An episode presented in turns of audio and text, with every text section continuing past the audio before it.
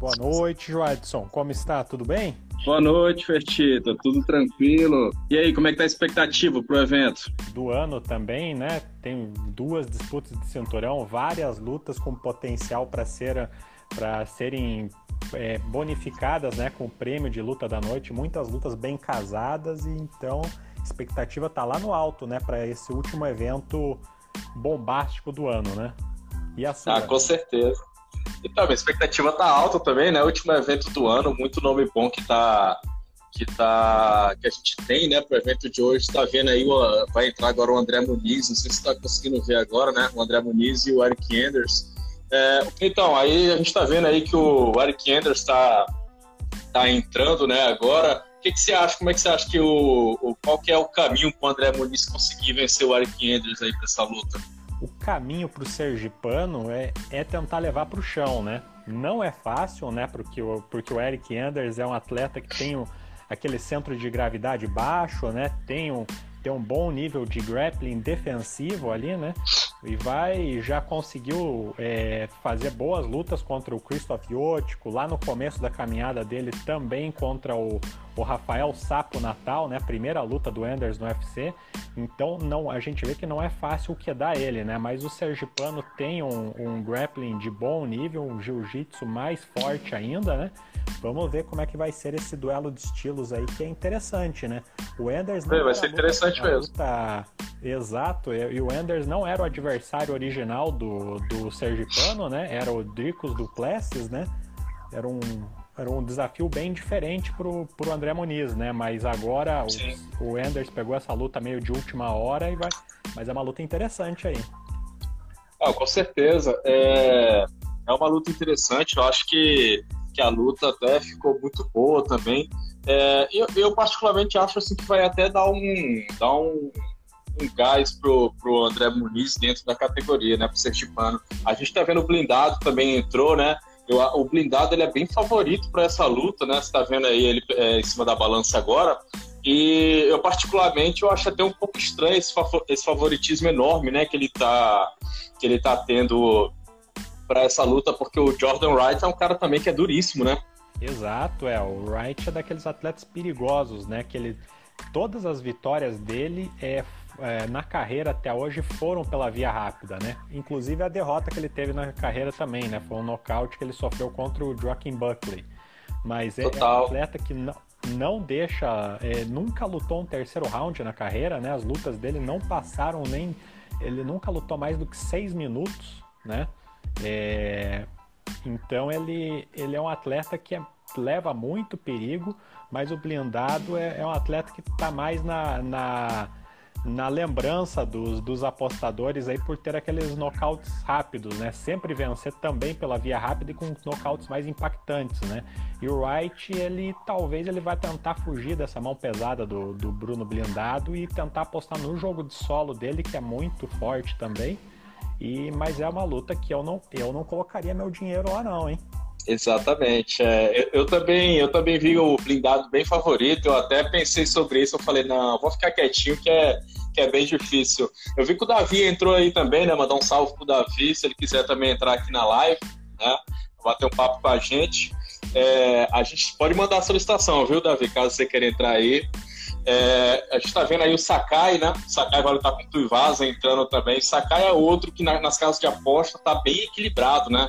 Eu vi que estava em algumas casas de aposta pagando 1,90 para o Sakai e 1,90 pro pro Tuivasa, né? E é uma luta que a gente não sabe também para onde que vai, né? O, o, que que vai dar. São dois caras que têm poder de nocaute, né? Mas dois caras também que estão ali na média, né? Exatamente, tem toda a razão. É, o, o Augusto Sakai ele já chegou num, num, certo nível ali de entrar no top 10 da categoria, daí foi barrado pelo, pelo Overeem e pelo Jairzinho, né, nas últimas lutas dele, E o Tuivasa fez o caminho inverso, né? Chegou lá em cima, bateu no teto ali, perdeu pro. Na época ele perdeu pro Cigano e pro Blagoj Ivanov. Daí teve que reconstruir o caminho dele, né? Vem nocauteando as últimas. Depois de perder três lutas seguidas, ele ganhou três né? Nocauteou o Greg Hard na última, né? Fez esse favor à humanidade, né? De nocautear o Greg Hard e, e também outra luta entre dois atletas de mão muito pesada ali, nocauteadores, que é difícil apontar um favorito. Também não Boa. colocaria meu dinheiro nessa. É complicado mesmo. Mandar um salve aqui pro Maharist, que está aqui no chat também acompanhando a gente. É, lembrando que esse é, essa live aqui a gente está utilizando para também para poder ter a gravação dentro do nosso podcast, né? Vai estar tá lá gravado no nosso podcast as nossas predições para o evento de amanhã, né? A gente está vendo aí, viu rapidamente também a entrada do Dominic Cruz, né? Contra o Pedro Munhoz. Cara, tá difícil de palpitar para esse evento, porque são lutas muito equilibradas, né? A gente não sabe como é que o Cruz vai aparecer para essa luta e o Pedro Munhoz a gente sabe que é páreo duro para qualquer um, né? Justo, justamente. E o Dominique Cruz teve um corte de peso que a gente chegou a ver as fotos lá que foi bem extenuante, né? Então, e também ele chega já com ele por idade não dá para dizer que ele é um veterano, né? 36 anos. Sim. Pelas guerras que ele já travou, pelas lesões que ele já teve, né? E, pela, e pela, pelo baixo nível de atividade, de atividade no octógono que ele que ele não consegue é, lutar com muita frequência, né? A gente sempre fica na dúvida em qual Dominique Cruz que a gente vai ver mesmo, né? E é uma com luta, certeza. é um encaixe muito interessante. Ele tem aquele footwork dele que é muito acima da média e o Pedro Munhoz é um caçador no octógono, né? Vamos ver se o Pedrinho vai achar ele, né? Conseguir conectar aquela mão pesada ou levar para o chão, né? Ou se o Dominique Cruz vai, vai bailar como, como quase sempre consegue fazer, né? Agora, e essa aí, Fertita? Dan Ig versus Josh Emmett. Cara, é, eu vi que o Ig era muito, muito zebra nessa luta e eu não sei se justifica, né? O Ig é um cara que é duríssimo. Não sei se justifica ele ser tão zebra quando, contra o Josh Emmett, né? Mas na última luta do Emmett também a gente viu que ele virou grappler, né? Então mostrou que tem que não fica ali só na mão pesada, né? Que tem que tem potencial para fazer para fazer uma luta mais completa. Não sei se por isso ele tá tão favorito também, né? Lembrando que o Emmett é um dos caras que quase toda luta mete um knockdown no adversário, né? Então, não sei, o que, que você acha dessa luta? Exato, né? O Emmett vem de um, uma lutaça contra Shane Burgos, né? Mas isso já faz mais de um ano, né? Ele vinha em um, numa frequência de lutas muito boa e daí depois dessa tá mais de um ano sem lutar ali, eu não sei o quanto isso pode fazer a diferença, né? Mas eu também não vejo muito favoritismo para ele não, né? Se for ver pelas ferramentas que cada um tem, né?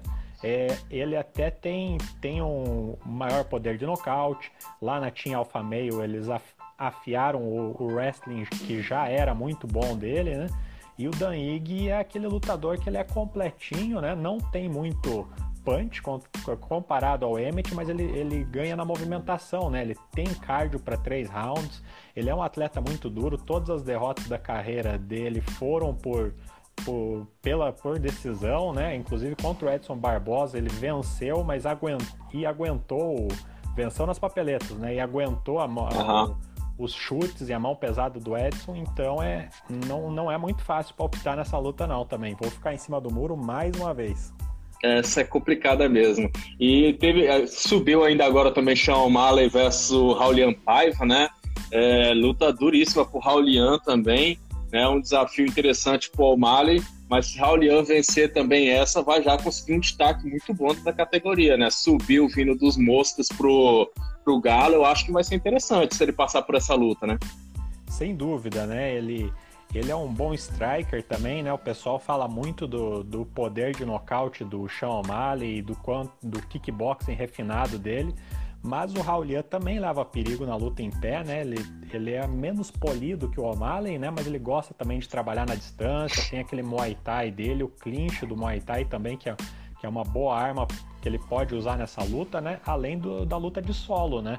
É uma boa alternativa para ele, né? Faixa preta de jiu-jitsu e ele conseguiu neutralizar o Kyler Phillips, que também era favorito contra ele, né? Vejo favoritismo para o O'Malley, mas o, o Raulia Paiva já soube lidar com favoritos, né?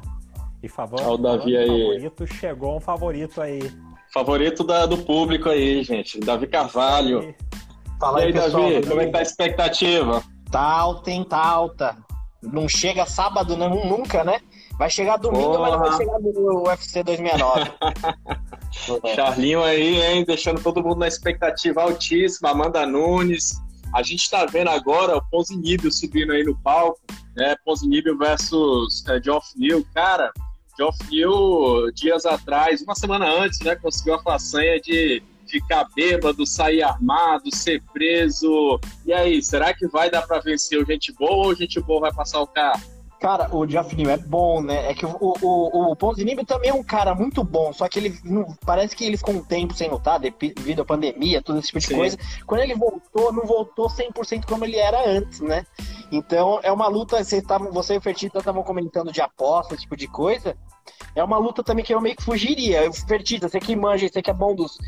Você que tem é, é, cassino e tudo mais, você diz essa luta aí. Olha, Davi, eu no palpitão lá, eu perdi toda a moral de apostar, né? Tô na penúltima colocação, eu então já viram que não é muito meu ramo, né? Mas eu, eu iria no Ponzinibio nessa. Tanto pela perda de foco ali do Geoff Neal, tanto por, pelo fato de que se o Ponzinibio ali conseguir, é, ele consegue fazer esse jogo que os dois últimos adversários do Neil fizeram, né? Que é o Neil Magny e o Stephen Thompson, né? O Ponzinibbio é muito bom em circular pelo octógono e, e lutar para pontuar também, né? Não é o, não é o principal carro-chefe dele, né? Digamos assim, mas ele sabe fazer esse jogo e acho que ele pode levar essa. Boa, boa. É, é, a gente passou uma luta rapidinho aqui que subiu.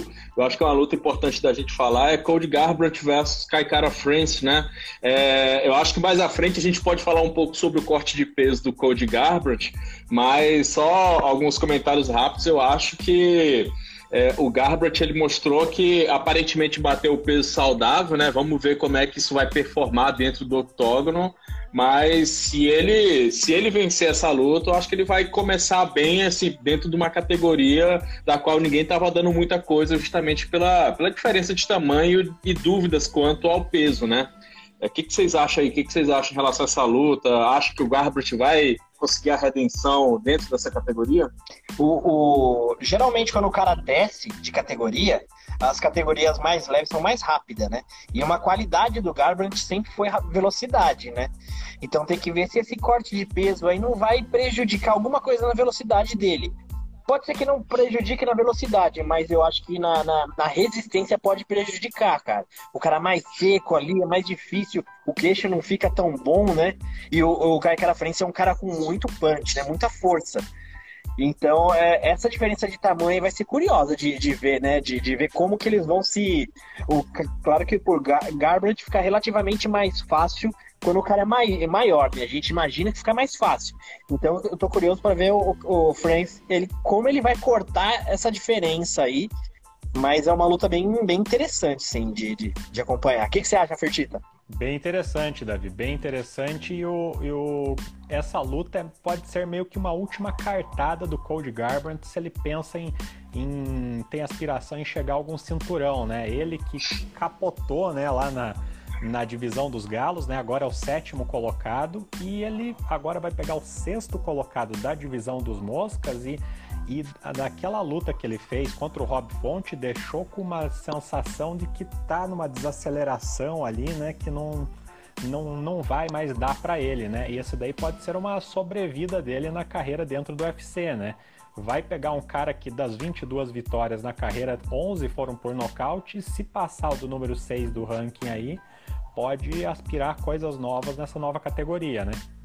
O, o, parece que o pessoal que luta com o Garbrandt também meio que descobriu uma, a, a criptonita dele, né? Que ele entra muito na pilha, né?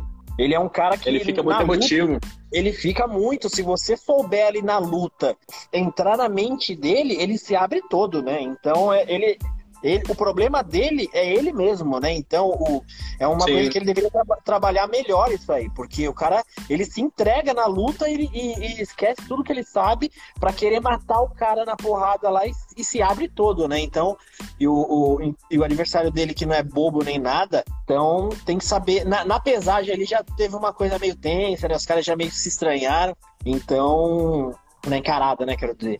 Então, o é, Garbrandt, mas... ele tem uma criptonita ali, né, que se souber usar bem, bem usado, dá pra tirar uma vantagem.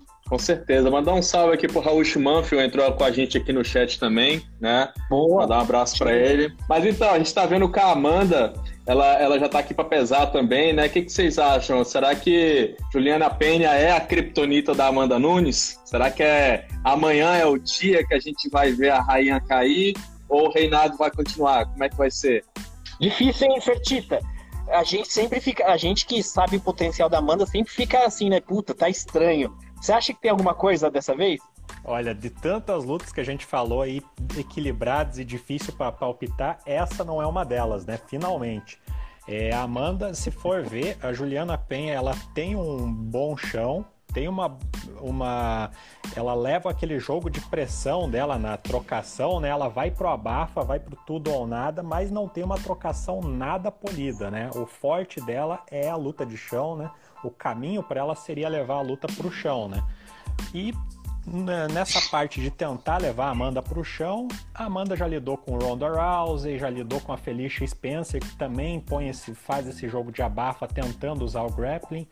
Já lidou com a Valentina Shevchenko, que tem, uma, tem quedas muito boas e é altíssimo nível na luta de solo também, né? E com a Misha Tate, de quem ela tomou o cinturão, né?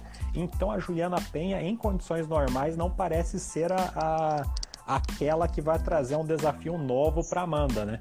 Mas MMA não é matemática, né? A gente tá cansado de ouvir falar sobre isso e e é verdade, né? É, às vezes é nas, nas lutas menos perigosas que surge alguma coisa, né? Eu não acho que tá estranho, como eu achava na, na luta contra Felicia Spencer e até contra Megan Anderson, achava que elas levavam um perigo diferenciado ali para Amanda. Nessa eu não tô achando isso, mas luta é luta, né? Eu, eu tava vendo as odds, né, dessa luta. A Amanda tava. Tava. Pelo valor, se você apostasse 100 reais você não ganhava nem um miojo, cara. Não dava para comprar um miojo com, com lucro. Então a coisa tá feia, né? Complicado, aí, complicado. Amanda. Você vai, vai tentar não. alguma coisa? Cara, eu tô, eu tô. Eu vou pegar para analisar hoje, né? Fazer uma análise hoje, que pra, até amanhã, para ver mais ou menos. O ideal seria hoje, até porque amanhã, normalmente, as odds, dependendo de quem for, começa a baixar ou subir, né? É, mas é um evento bem complicado, viu? A Amanda, super favorita, né? Então a Amanda assim, só serve para colocar naquela combinada, já que é garantido, né? Só para subir um pouquinho a combinada. Óbvio, Mais né? difícil. é, exatamente. Mais difícil, cara. Agora, assim, a gente fala sobre, sobre o favoritismo da Amanda. E dessa vez não parece ter aquele, aquela, aquele, aquela sensação de estar tá estranho, né? Mas é nesses momentos que realmente a gente toma aquele susto, né? Quando acontece. Né, né? É nesse momento que a gente vê, pô, né? Não acredito que isso aconteceu, né? Mas a gente espera que não. A gente espera que a Amanda realmente continue dominante. O porém é aquela história, né? Campeões dominantes acabam ficando entediantes, né? E, e, isso acaba se tornando um problema, um tiro no pé até para o próprio campeão algumas vezes, né? Pelo fato justamente de não gerar tanto interesse por, por conta que as pessoas acabam não já sabendo, achando, ah, já sei qual é o resultado, já sei que ela vai passar o carro, não, acaba não gerando tanto aquela curiosidade. A gente está vendo aqui também na próxima, que agora vai, vai, entrar Charlinho e Dustin Poirier, né, para pesagem. E aí, turma, como é que vocês acham? Será que Charlinho se consolida na história amanhã? Vai botar o nome dele mesmo ali, vai, vai falar aqui é como é que é o, o pai tá on, né? é o dono da categoria, vai calar a boca desse pessoal, como é que vai ser? Eu, difícil, eu, tava né? uma, eu tava vendo uma parada, é porque a gente, né, pra gente, fã de MMA, quem ganhar é lucro, porque são dois ótimos lutadores. Mas cada um sempre tem uma um pezinho de torcida, que no meu caso eu queria que o Charlinho se mantivesse. Mas se o Poirier também ganhar, Sim. a gente não perde em nada, né?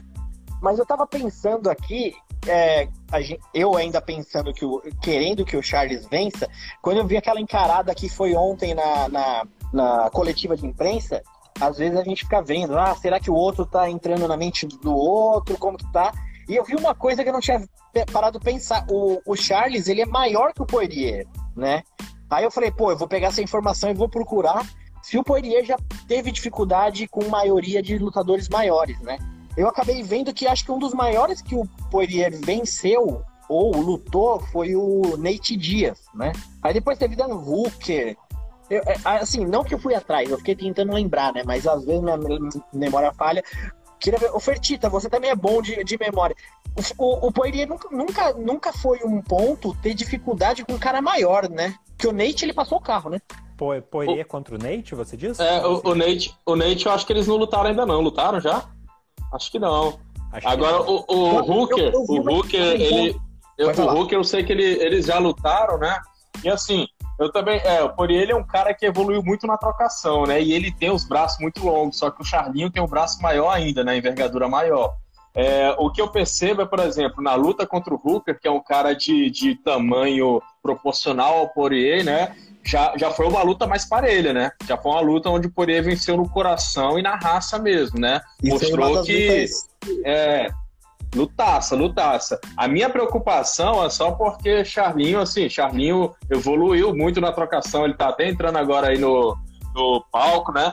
Mas, assim, Charlinho evoluiu muito, mas eu acho que a, a, o caminho do Charlinho é mixar a situação, né? Ele tem um jiu-jitsu de alto nível, então é trocar para poder achar aberturas para poder levar para o chão, que não é fácil, né? Difícil. É, o, o, o, Charles ele tem, uma, ele tem uma boa trocação, né? Desenvolveu muito lá com o Diego Lima, mas ele tem uma parada, ele tem um bom controle de distância, né? Quando o cara começa a chegar perto, ele começa a dar um chute, umas ponteiras, ele sabe manter a distância, mas parece que ele não se preocupa tanto em defender, ele se defende mais daquele jeito, colocando as mãos para frente, né? Tentando manter a distância, mas ele não tem um trabalho de esquiva, esse tipo de coisa. Esse é o meu medo contra o Poirier, mas é o que o Fertita falou. Talvez a envergadura mantenha o Poirier longe ali com aquele esquema do Charles, né? Então, tomara que, que dê certo. Exatamente. Tomara, tomara. É, o, o Poirier, ele soube lidar com, com oponentes que, que traziam esse perigo do, do uso da envergadura, né? E que eram mais, tinham uma envergadura maior que a dele, né? No caso, o Anthony Pettis, o Poirier investiu no jogo de solo e lá atrás ele pegou também o Yancy Medeiros, que na, na luta nem tinha batido peso ainda, mas o, o Poirier tirou para nada, né? Então ele, ele consegue é, levar para curta distância e conseguiu contra esses atletas aí usar, usar um jogo seja de grappling ou, ou na, ir para o infight mesmo e decidir a parada, né? E como você falou, Davi, o Charles ele traz, ele usa bem a envergadura, né? Chutes frontais, low kick, ele, ele tá conseguindo é, melhorar a parte dele em pé, movimentação e conseguindo fazer uma evasão lateral maior, né, melhor.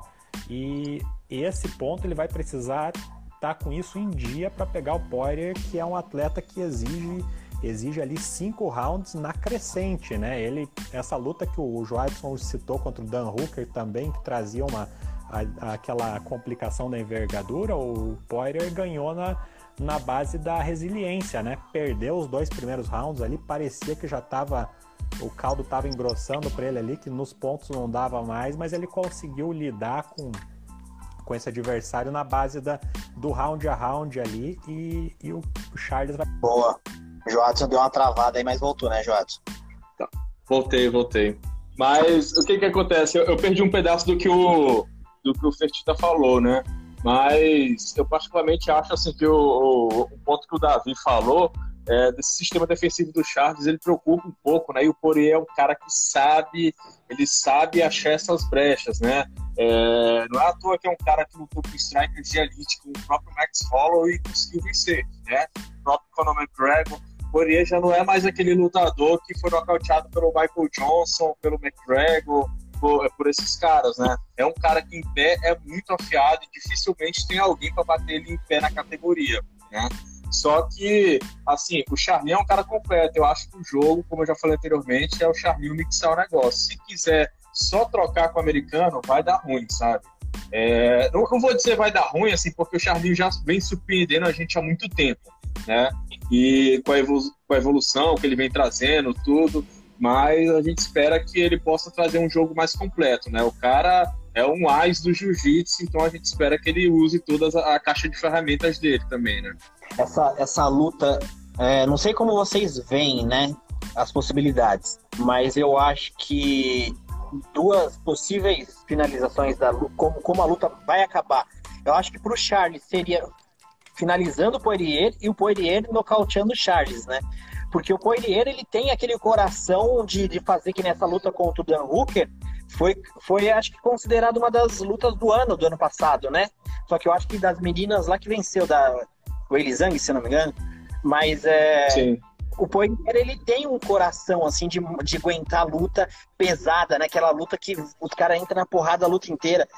É, já o Charles, é, acho que eu não lembro de uma luta sempre ou ele acabou nocauteado, né? A luta nos primeiros rounds ali, primeiro, segundo, terceiro round. Mas o Charles ainda não fez uma luta inteira, assim, né? De cinco rounds, aquela luta pesadona de pancadaria. Então, eu acho que pode terminar Charles finalizando, porque eu também não vejo o Charles nocauteando o Poirier, porque o Poirier hoje, né, nos leves, ele tá muito mais, é, como se diz, resistente do que ele já foi. E o, o que eu vejo o Charles finalizando e o Poirier no, é, finalizando o Charles, talvez, acho que não, então seria nocaute. Eu acreditaria numa, numa, em duas possibilidades. Charles finalizando ou o Poirier nocauteando. E você, Betinho? É, o Davi lembrou bem aí, o Charles não é de fazer lutas muito longas, né? E, inclusive, ele vem de uma sequência de nove vitórias seguidas e dessas nove, oito foram pela via rápida, né? E, e, a minha, por ironia, né, a minha favorita dessas nove é a única que ele não venceu pela via rápida, que foi a luta dele contra o Ferguson, né?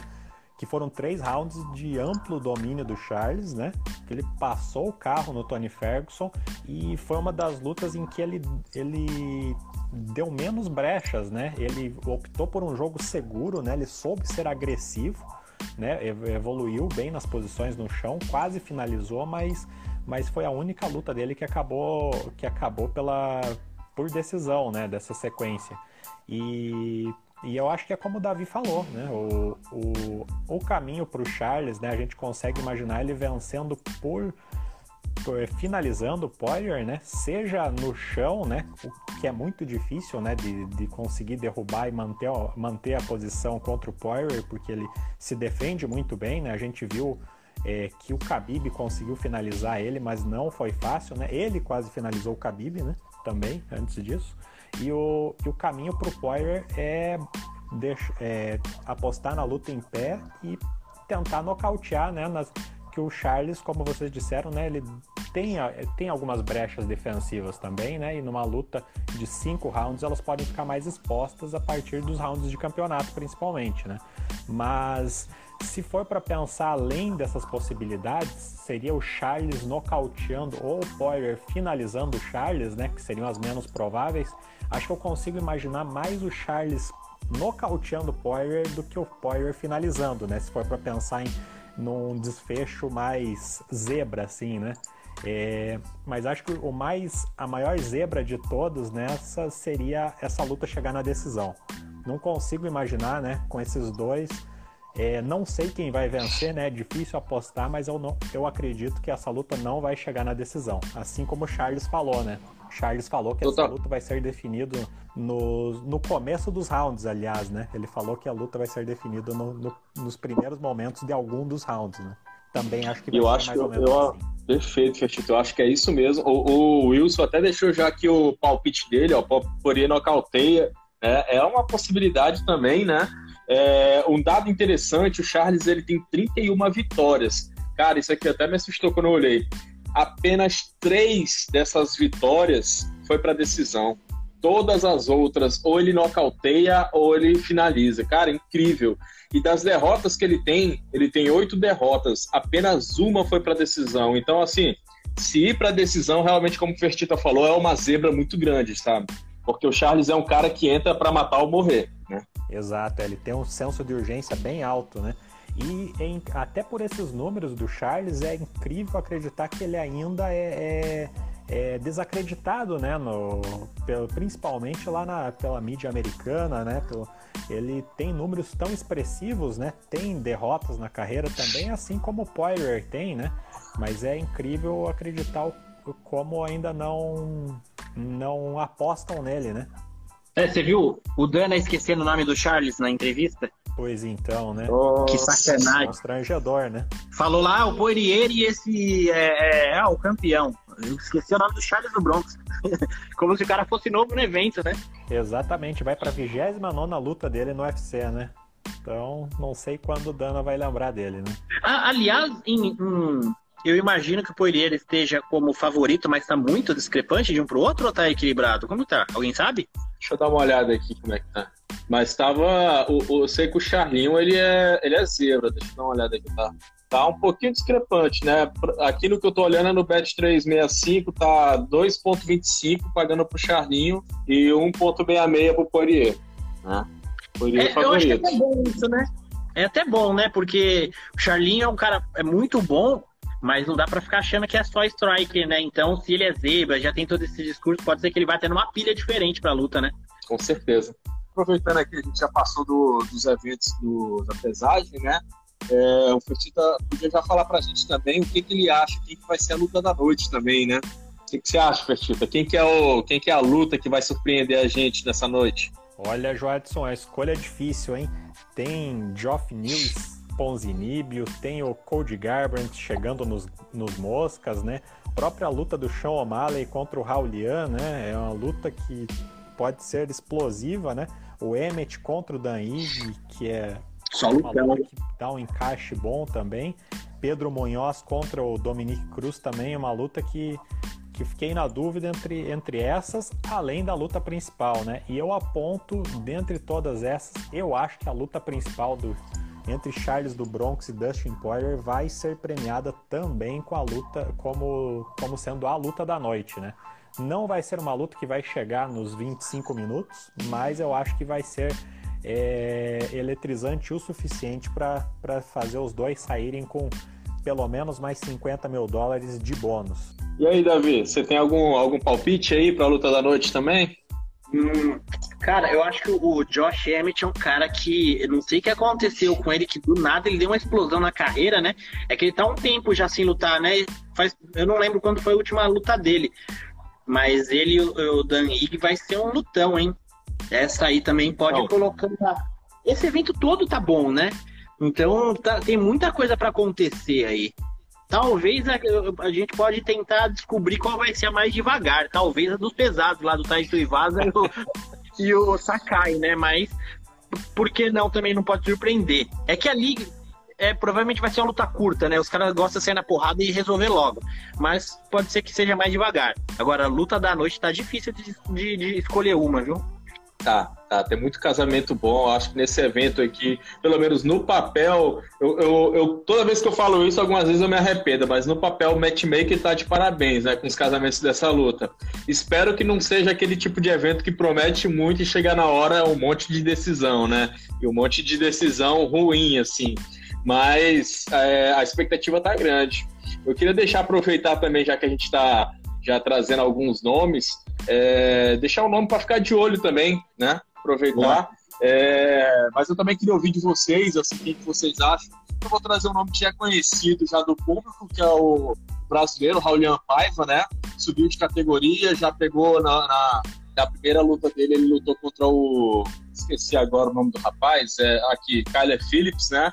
Inclusive, o Kyler Phillips, ele treina junto com o Shannon Malley, né? Porém, assim, venceu uma luta, é, é, uma luta duríssima, né?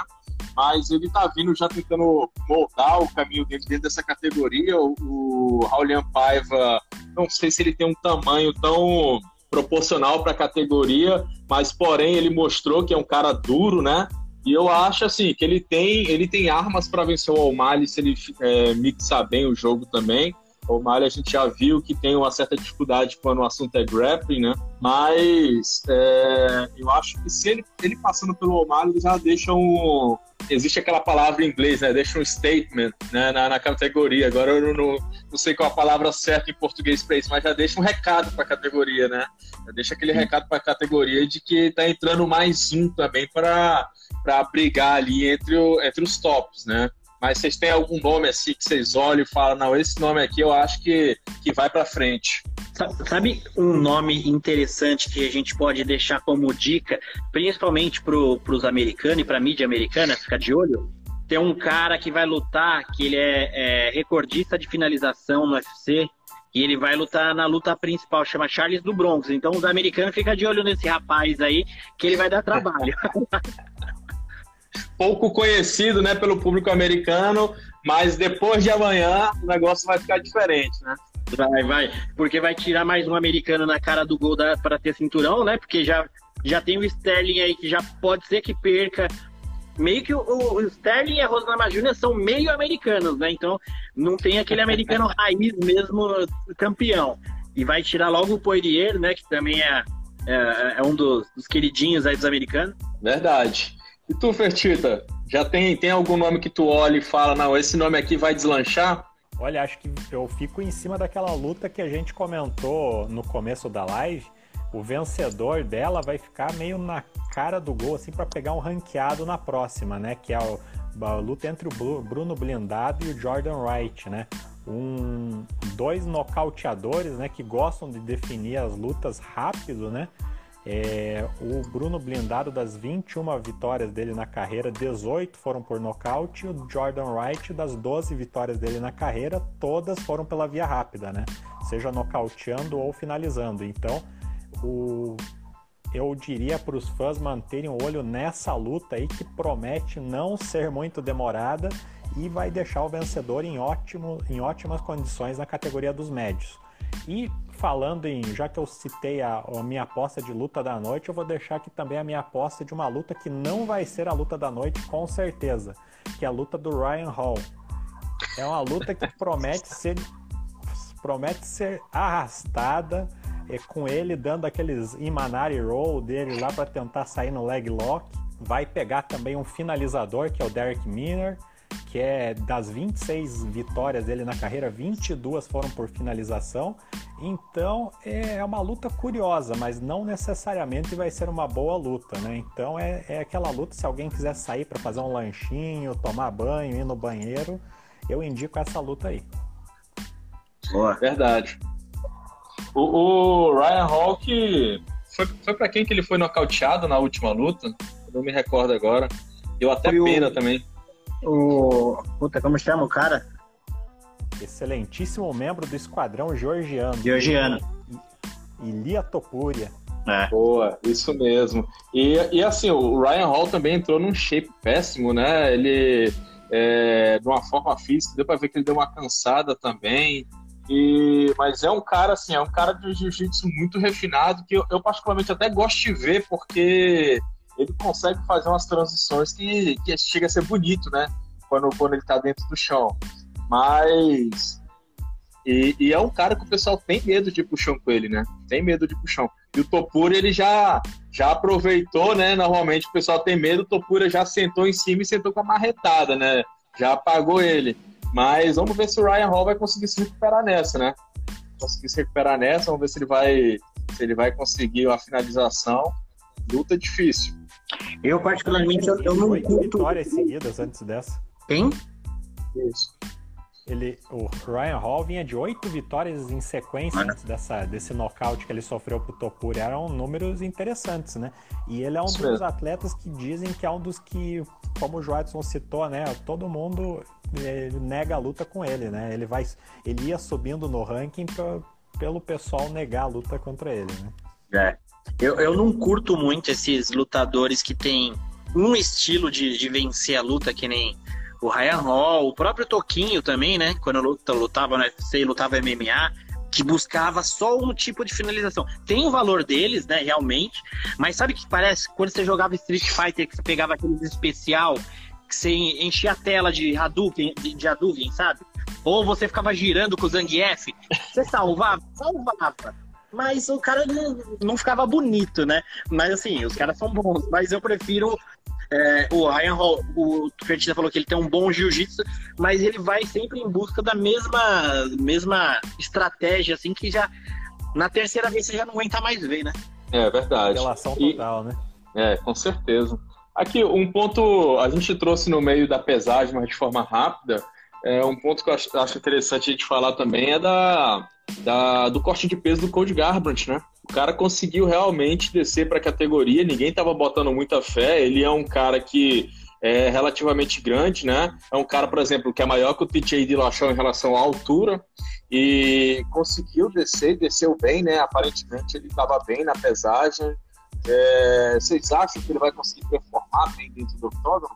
Vai lá, Fertita, o que você acha? Tô curioso para ver isso, Joadson. Ele conseguiu, já surpreendeu, né, nesse corte de peso, conseguiu bater os 57 kg e 200, né? É, é uma coisa que a gente via a evolução dele ali no, no final do camp, ele postava algumas, algumas fotos atualizando a, a condição física dele. Parecia estar bem, né? Teve ele teve peito até para ir para cima do Sean O'Malley na coletiva de imprensa, né? Então tá, conseguiu ali, é, dava para ver que ele estava que ele tava pelo menos não estava tão debilitado, né? E, e, na, na pesagem mesmo, na pesagem oficial, ele tava deu para ver a diferença de no rosto dele, né? Tava com o rosto bem é, retraído, né? Ele teve um corte de peso que não foi dos mais fáceis, com certeza, né?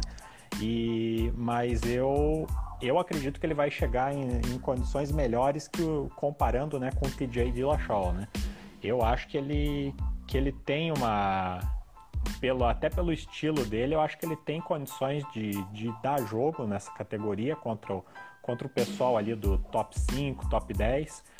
Tô, eu acho que ele vai conseguir é, é, fazer uma graça nessa categoria aí e vai precisar mostrar serviço já nessa luta, né? Não pegou, não pegou um adversário para para chegar se ambientando na categoria, né? Ele já já foi casado com alguém capaz de mandar ele para vala já na primeira luta, né? Lembrando que o TJ, TJ Lachol chegou disputando o cinturão contra o Henry Cerrudo e ele, ele praticamente ele foi pro chão com um empurrão, né? Ele foi clinchar o Cerrudo, o Cerrudo empurrou ele, ele já foi pro chão de uma maneira muito estranha que já dava para ver que a diferença de força física ali era grande, né? E daí, na sequência, o Cerrudo acabou nocauteando ele com um soco que pareceu não ter pego tão em cheio, né? Eu acho que, comparando com o Dillashaw, eu acho que o Garbrandt chega em melhores condições. E eu acho que ele... Eu tô apostando que ele vai conseguir dar uma luta equilibrada contra o Kai Kara France. Acho que é isso Boa. mesmo. É... O Davi tinha falado em relação à velocidade, né? Em relação ao... Eu costumo dizer que eu acho que o Garbrandt tinha as mãos mais velozes do UFC, né? Mas eu senti falta dessa velocidade na luta com o Rob Fonte, por exemplo.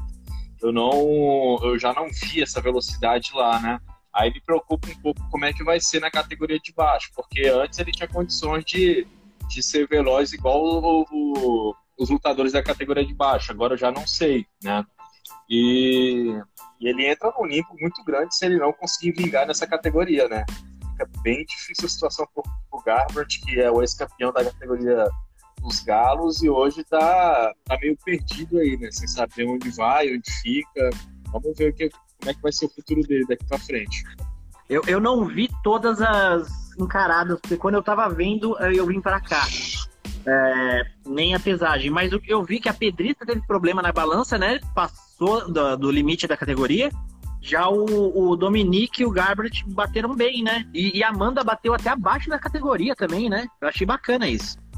Sim, sim. A Amanda mostrando que antigamente ela tinha um certo problema para bater o peso, né? Hoje ela tá conseguindo ficar oscilando entre o peso pena e peso galo tranquilamente, né? Isso é uma coisa bacana de se ver. O profissionalismo que a Amanda tem, mesmo sendo extremamente dominante, mas ela continua levando a carreira no, me no mesmo nível de seriedade, né? Com o mesmo nível de treino, com o mesmo nível de atuação. E, e assim, eu vi na entrevista ela falando também que o nascimento da filha dela deu um, impulso a mais na carreira dela, né, para que ela uma motivação a mais para que ela continuasse lutando, é, poder estar tá envolvendo a filha dela e mostrar para ela que ela participou de todo esse processo. Então, é, eu acho que a Amanda assim vai ser um pouco mais do mesmo, né? Vai vir, vai passar o carro, né? É, mas assim fica um pouco complicado de dizer o que, que vem depois, né? Será que é Kyla Harrison? Será que é Tchevchenko? Enfim, vai ter que descobrir mais para frente, né? A gente vê que a essa essa categoria que ela tá, a gente olhando o ranking vê que ela é como se fosse Fórmula 1, né? Dá a impressão que ela já tá dando uma volta em cima da segunda colocada ali, né? Ela tá, tá tão dominante que ela, para não fazer uma luta, uma revanche contra, contra alguma contender, ela já está pegando a Juliana Penha ali, que agora né, subiu no ranking, eles até é, parece que quando tem atualização do, de ranking e o lutador tá para fazer uma luta grande, parece que eles até dão uma moral para ele e vão jogando o lutador um pouco mais para cima ali. Juliana Penha no momento é a número 3 do ranking, né? Mas Amanda Nunes já, é, se a gente for olhar, ela a Penha não, não parece ser a adversária mais difícil para ela enfrentar no momento, né? Se for ver, eu consigo imaginar a própria Holly Holm, que a Amanda nocauteou no primeiro round, sendo uma luta, uma revanche mais difícil para ela. A Irene Aldana, talvez, por que não? Ou a Aspen Led, né? Se batesse, conseguisse bater o peso de forma saudável. Mas é uma luta inédita, né? É uma nova contender para Amanda. E só que a Juliana Penha não vai poder vir naquele jogo dela de sempre, né? Ela, ela parte pro abafa muito cedo, né? Ela, ela até nas derrotas dela na última contra a Germaine de Randami, ela conseguiu uma coisa que foi histórica, né? Ela conseguiu ser finalizada pela Germaine, né? E tudo isso porque ela, ela, ela tem uma ela tem um senso de urgência acima do que deveria, né? Ela vai para trocação toda aberta para tentar clinchar e levar para o chão, né? Que é, o, que é o jogo de segurança dela. Mas se ela for nessa toda aberta, a gente já viu a luta entre a Amanda e a Cyborg, né? E viu o que aconteceu com a Cyborg, né? Bem mais técnica, bem mais refinada em pé e, e não, não tende a dar bom para quem faz isso contra a Amanda, né? Então, tô curioso até para ver, porque eu acho que a Juliana Penha vem com uma, com uma estratégia mais, mais cautelosa, né? Até porque vai precisar fazer cinco rounds muito fortes. Com certeza. E assim, é difícil até falar, né? Que tipo de adversário que, que seria um ponto fraco para Amanda, né? Porque a Amanda é uma lutadora completa, cara. Então fica difícil a gente poder falar. Antigamente o problema que ela tinha que, que era um ponto fraco era o cardio. Hoje você já não vê, vê ela fazendo cinco rounds em alta frequência, né? Então, assim, é uma lutadora para bater de frente com a Amanda tem que ser completa igual ela, né? E, e a única lutadora que a gente pode falar nisso é Valentina Shevchenko, né? A gente for querer colocar realmente no papel quem tem condição de lutar de igual com a Amanda, né? Eu vi que o Davi caiu aqui, a dele deve ter descarregado também, né? Mas e aí, Fertito, você acha que tem mais um ponto, algum ponto sobre esse evento, algo que você queira destacar? Olha, eu ah, só a expectativa de que esse talvez possa ser o possa se tornar né, o melhor card do ano, né? Já pensou se a gente tiver um card com dois brasileiros disputando o cinturão, né? E conseguindo ser o melhor card do ano seria algo algo para a gente comemorar, né? Para finalizar bem o, o, o ano de eventos, né? E com lutas muito bem casadas e tinham 15 lutas no card, né? Agora caiu, após a pesagem, caiu a luta do Matt, Matt Chanel, né? Contra o Alex Pérez, porque o Chanel até bateu o peso, mas não ficou saudável após a pesagem, né? Então é. Mas sobraram 14 lutas aí e, e promete ser um card bombástico, né? Então a expectativa é para o card como um todo, que até nas suas lutas preliminares, né, trazem traz o Bruno blindado, o ex-campeão Dominique Cruz, né? Então é, é a expectativa para que todo o card seja bem movimentado e com poucas lutas indo para decisão, né? Card, hein? Card muito bom mesmo, cara. É, a expectativa tá alta mesmo, né? Card que tem tudo para entregar, quem sabe, um dos melhores cards do ano, se não o melhor, né, em relação a resultado mesmo. Vamos ver se realmente vai sair do papel toda essa expectativa também, né? Mas é isso aí, Fertita. E como é que tá aí em Las Vegas? Muito calor? Aqui não, né? Aqui agora estamos chegando às 6 horas da tarde e estamos com perto das 6 horas da tarde, né? E chegando a 10 graus de temperatura, né? Um que maravilha! em que ele é muito abafado durante o dia e à noite dá aquela gelada, né? Então é o negócio é manter o, o ambiente bem aquecido aqui no cassino. Inclusive vocês, infelizmente, eu peço até desculpa para quem está nos acompanhando aí, não estou conseguindo é, aparecer na live porque estou aqui na correria do cassino enquanto eu, eu troco uma ideia com vocês e, e o celular está no bolso aqui, né? Então Peço desculpas, mas vocês não estão me vendo, mas pelo menos está no bolso, eu estou usando cueca, né? Então não estão vendo coisa pior. Poderia ser pior, pessoal. Com certeza, Fertita, mas tá ótimo, cara. Eu te agradeço a disponibilidade aí, né, com todo esse trabalho aí dentro do cassino, toda essa missão. Já tá ótimo a gente ter conseguido bater um papo sobre esse evento de amanhã, né? E espero que nossas expectativas consigam alcançar o, o, o que a gente espera, né? Se entregue na realidade, né?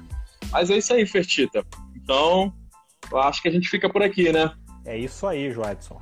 Agora já, aquecimento já foi feito, né? Agora é, é agora é chegar amanhã forte para acompanhar esse card aí que vai varar a madrugada dentro, né? Aí no Brasil vai ser mais complicado ainda, né? Para acompanhar até o fim. Mas é o card mesmo vai deixando a gente acordado, né? Na base da movimentação, da animação, dos, dos bons nocautes, das boas lutas, a gente vai acompanhar até o fim. E nisso eu vou me despedindo da galera aqui que acompanhou a nossa live, agradecendo a participação de cada um e prazer poder trocar ideia com você mais uma vez e com o Davi. E até a próxima.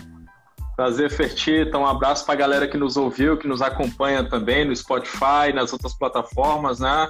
E um ótimo evento para todos amanhã, né? Até a próxima, Fertita. Um abraço.